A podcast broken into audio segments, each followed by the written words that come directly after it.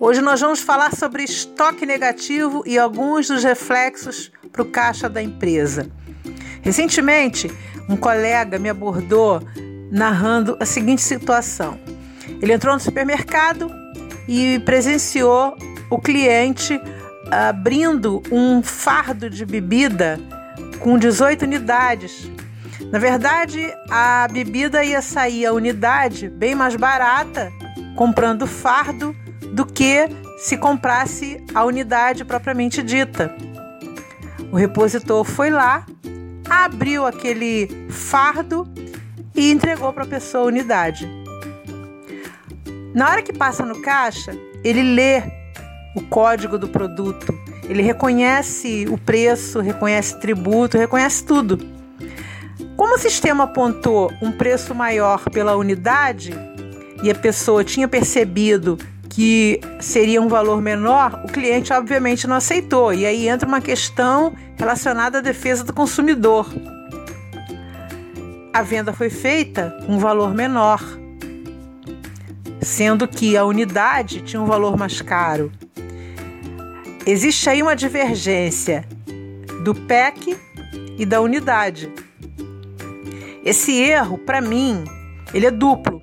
Primeiro, porque existe uma falha na gestão de pessoas, na orientação de como mostrar o produto, é, do produto, indicando o preço, indicando que ali, naquele caso, ele precisava levar o fardo e não o, o produto, a unidade. Uma segunda situação é o prejuízo relacionado ao caixa. Certamente a empresa comprou por um valor, pretendia vender por outro e o custo ele fica completamente distorcido. Isso tudo sem contar que existe divergência e que essa divergência pode ser muito bem identificada, até porque a prática ela deve ser comum. Existe um erro de gestão aí muito grave não só de gestão de pessoas, mas de gestão de como apontar as informações para o cliente entender que ele tem que comprar assim ou assado.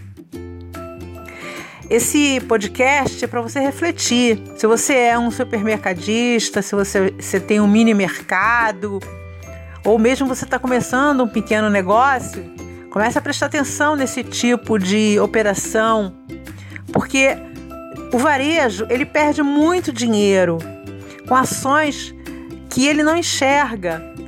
Ações entre aspas menores, mas que no final das contas acabam acumulando uma perda grande.